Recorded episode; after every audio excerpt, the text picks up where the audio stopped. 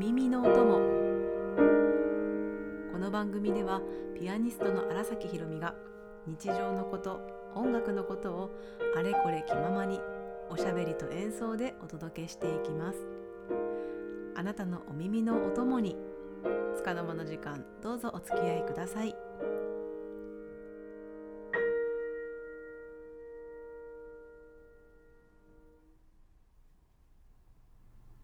12月ですね。2023年も残り1ヶ月を切りましたけれども皆さんいかがお過ごしでしょうか？師走な感じでしょうか？あの私はというとあの、まあ、前もちょっと告知などしましたけれども12月にコンサートが2つ豊中と沖縄であってそのコンサートの曲数を数えると15曲ぐらいあるので、まあ、その練習を毎日していたりあとは初めてのピアノ連弾タッグでのあのピアニストの若井明子ちゃんと小学校へアウトリーチに伺う予定があるのでそのプログラム作りをしていたり、まあ、それねプログラム作りといってもあの2人で話し合いをしてで選曲したものの合わせをしてランスルーをしてでそこからまたあのああでもないこうでもないとあの新たにブラッシュアップをしてっていうのを繰り返しているのでなかなかこちらもこう時間をかけて準備を行っていますしあとは来年の1月から3月にかけて全4回で行う音楽講座こちらは豊中市で開催するものなんですがあのそれの準備をしていたりあと他にもエトセトラエトセトラ日々あれこれとこう気を抜くと追われているっていう感じにもなったりして意識的に息抜きをせねばなあなんて思ったりしているんですけれども息抜きってねあの私の場合は普段からこう家にこもってずっとピアノに向かうことが多いですしあとはパソコンとか本に向かうとかそれもどうしてもステイホームな感じなのであの例えばパソコン持って外に出てカフェとかで作業するっていうのもだいぶ息抜きになるんだなってことが最近あの気づいたのとあとやっぱりこれは昔からなんですけどデパートをウィンドウショッピングするっていうのもあのこうポーッとあの可愛い服をお洋服を見たりとかそれだけでもあの頭の切り替えになったり刺激になったりするんですけど最近気づいたのが音楽を聴くっていうのがだいぶ息抜きになるんだなっていうのがあのありました。こうしてねあの一応音楽をなりわいにしているにもかかわらずなんかちょっと東大元暮らし感はあるんですけどでもあの特にクラシックを音楽を普段から聞いてるんじゃないかなって思われてたり他の人から思われてたりあの尋ねられたりとかもするんですけどあのそれは自分の勉強とか研究の中で聞くものとして最近はちょっと捉えちゃうところがあるのであのそれがなかなか息抜きみたいな気持ちをリフレッシュするっていう感覚にはなかなかなりにくかったりあとはあの音とか音楽を聴きすぎちゃったりすると今度は耳が疲れたっていう感覚もあるので普段の日常生活の中で割と無音でいたいっていう時が多かったんです特に最近。なのであのテレビをつけテレビないんですけどパソコンで動画を見るとかニュースを見るとかなんかそういうこともあの意識的に必ず見る。でだだ流しをするみたいなことはあの割となくて。でただこの前あの家に帰ってきてあもう疲れたなでも家事も溜まってるしやること多いなどうしようってこう焦り出した時に久しぶりにうちにあるあの Bluetooth でつながるスピーカーっていうのがあるんですけど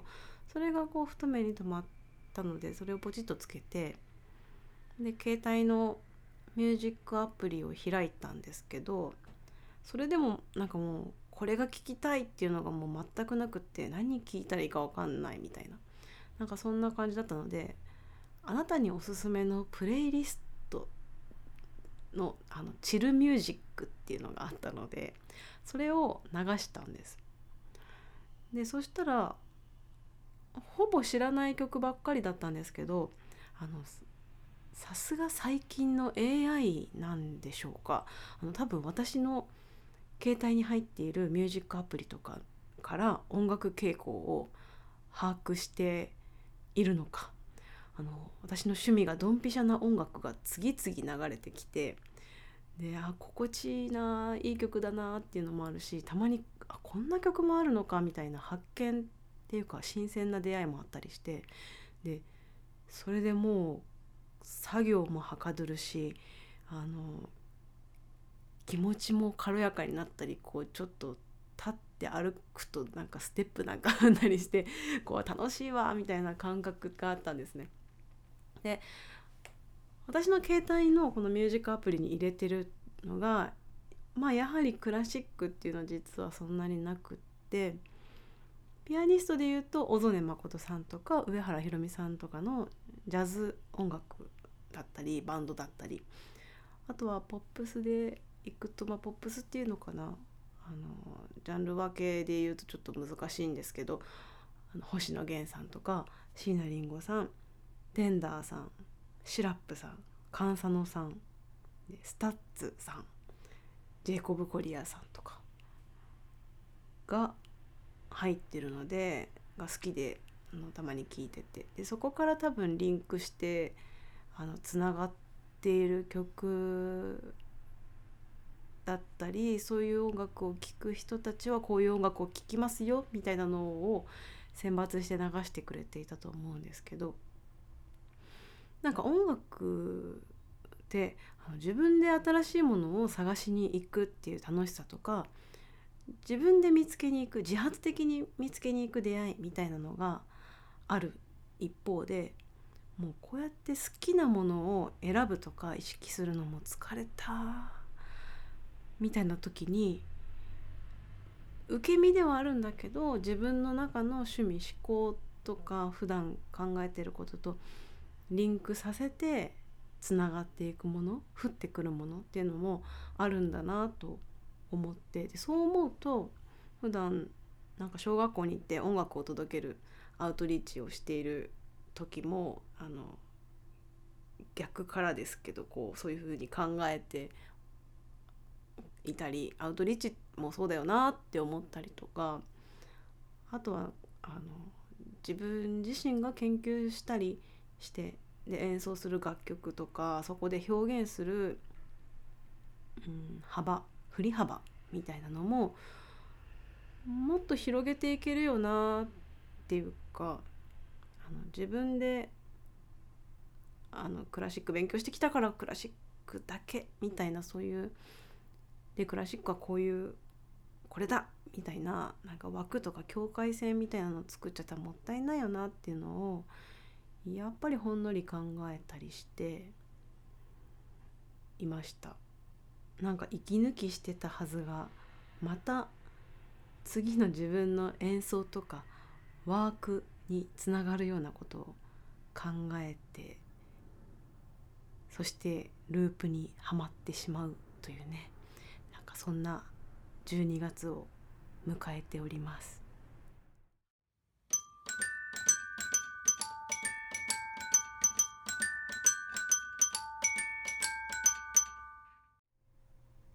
それでは今週の1曲、えー、先週先々週と2回にわたってホルストの惑星の中から金星火星とお届けしてまいりましたけれどももうこうなったらこの曲もお届けしたいとなりましてということでホルスト作曲組曲「惑星より木星快楽をもたらすもの」演奏はピアノデュオ荒崎姉妹。第1ピアノ荒崎成美。第2ピアノ荒崎宏美。2022年12月26日那覇市パレット市民劇場でのライブ録音です。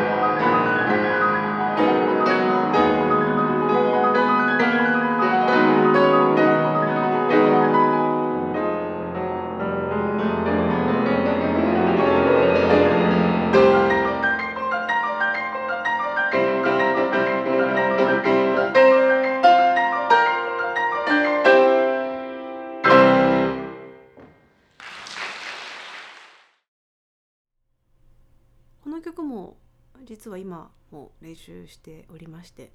今月12月13日水曜日に大阪の豊中市立文化芸術センター中ホールで行われる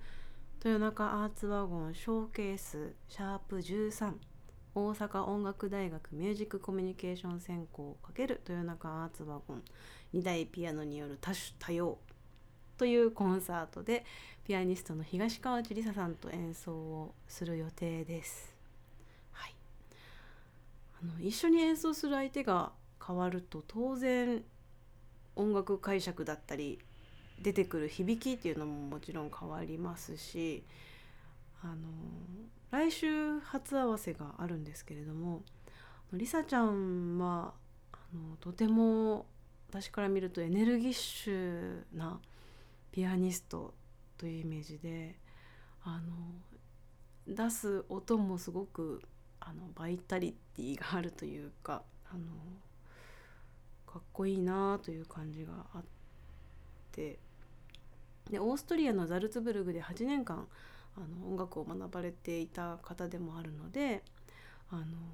彼女とどんな演奏を作っていけるのかなっていうのが今からとても楽しみにしています。でこのコンサートはワンコインでご入場いただけますしあの約1時間ほどのコンサートで4名のピアニストの演奏がお聴きいただけます。最後にはその4人集まって2台ピアノで演奏するカルメン幻想曲っていうのは必見必聴ですのであのお近くの方そうでない方も是非ご注目をいただきましてあのよろしければお運びいただけたらとっても嬉しいです。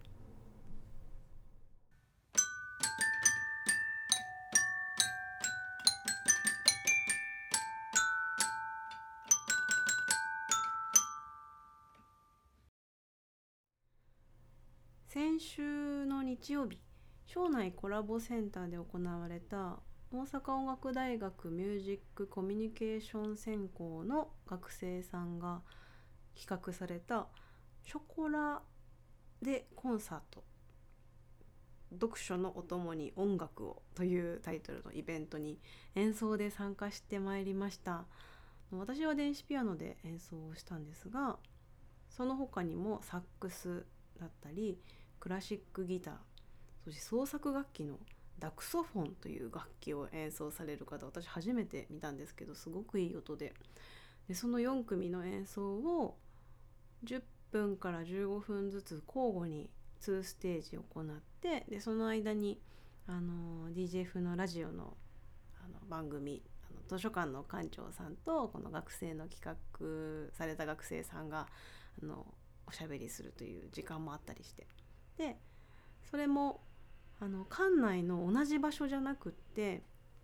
あの楽器の音量によってだと思うんですけどみんなそれぞれの別々の場所で演奏をするっていうスタイルで。でサックスは音が一番大きいのであの1階の奥の方で演奏していたりでクラシックギターはエントランスで演奏してましたしダクソフォンはあの図書館の絵本コーナーで演奏してでそれをあのアンプにつないであの外に置いているスピーカーにも流して外でも音が漏れてこう聞けるっていうような工夫がされていて。で私が弾く電子ピアノはあの吹き抜けがある3階のフロアで演奏するっていう。でそこはちょっとあの椅子に座ってちょっとしたソファーがあったりとか2人掛けのこうテーブルがあったりとかもしてそこであの座って聴けたりっていう空間で演奏してでそんなとても面白いなあという企画だったんですけどあのねこう館内からあちこち聞こえてくる音楽とかこぼれてくる音みたいなのがあってでその傍らであのテスト勉強をする学生さんたちがいたりそれからこうこのイベントで館内を探検するように歩いてあの音楽を聴きに行こう今度はあっちだみたいな感じでお母さんと小さいお子さんが手を引いてあの歩きながら音楽を聴いてたりとかなんかそういうのがすごく温かい空間だなって感じてあのでそこにいる人たちの生活のこう延長線上にそっとこう音楽を置いていく感覚みたいなのもあってものすごく私的に好きな空間時間でした。うん、とっても面白い試みだなと思いますしなんかまたあったらやりたいなという感じで改めてあのこの企画にお誘いいただいた大阪音楽大学ミュージックコミュニケーション専攻の方々にはあの感謝ですしあのこうしていろんな世代の方とあの作れるっていうのもご一緒させてもらえるっていうのもすごく嬉しいなと思いました。はい、そんな今週でありましたけれどもあさってからは姉成美が大阪に来ましてうちで12月24日の荒崎姉妹10周年リサイタルに向けた合宿が行われます。その模様も来週お伝えできるかなと思います。大阪に来るのが大阪に来るのはま2年前ぐらいには来てくれたけれども私のこの練習室でピアノを弾くっていうのは初めてなのであの一生懸命準備していきたいなと思います。それでは今日はこの辺でまた来週お会いしましょうお相手は荒崎ひろみでした。